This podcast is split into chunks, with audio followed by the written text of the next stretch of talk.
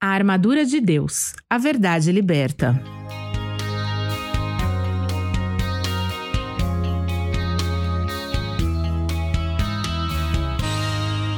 Assim, mantenham sua posição, colocando o cinto da verdade. Efésios 6, verso 14, parte A.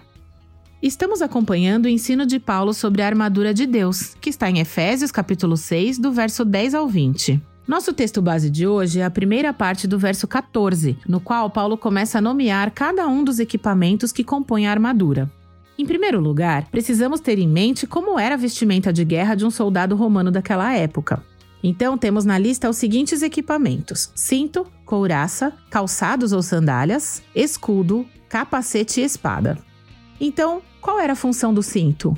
Respondendo de acordo com a nossa realidade atual, você poderia me dizer: ah, é para segurar as calças, ou então que é um acessório para compor um look. Tendo aí uma visão um pouco mais feminina do que são os cintos atualmente. Mas acontece que o soldado romano não usava calças, muito menos precisava compor um look.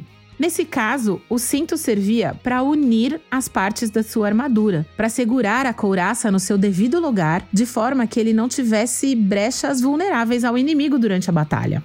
Como veremos no próximo episódio de uma forma um pouco mais aprofundada, a couraça é da justiça. Então, a verdade mantém a justiça no seu devido lugar. Ou seja, a justiça só pode ser feita com base na verdade. Mas guarda essa informação aí, essa parte para o próximo episódio. Voltando ao cinto, ele servia só para isso? Para segurar a coraça? Não. O cinto também era o local onde o soldado colocava sua espada enquanto ela não estava em uso. Era um suporte para a espada, de forma que ela estivesse sempre perto dele, sempre à mão, de fácil acesso quando fosse necessário. Além disso, o cinto romano também protegia o soldado de ataques ou golpes baixos frontais, ou seja, são três funções fundamentais na hora de uma batalha. E o cinto da verdade é a primeira defesa da armadura de Deus. Mas de que verdade será que o apóstolo Paulo está falando aqui? Ou o que é essa verdade? A verdade é a palavra de Deus. A Bíblia é a verdade. Jesus Cristo é a verdade que nos liberta de todo mal.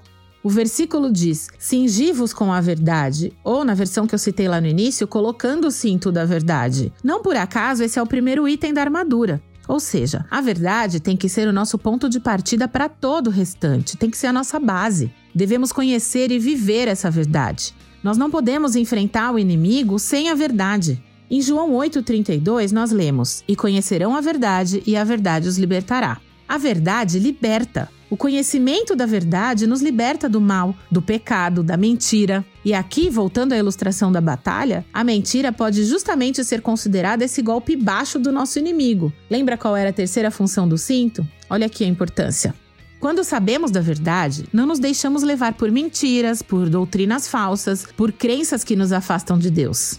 Ter o cinto da verdade bem preso à nossa cintura significa que estamos atados à verdade divina, em um relacionamento íntimo e pessoal com Deus. Significa que a verdade está em nosso coração, em nossas palavras, em nossas atitudes e em nossas crenças, tanto nos blindando dos ataques inimigos, quanto permeando as nossas palavras e atitudes. Isso quer dizer que a verdade deve ser o nosso principal guia na batalha. Então, se quisermos vencer as batalhas da vida, precisamos ter a verdade gravada em nossa mente e coração.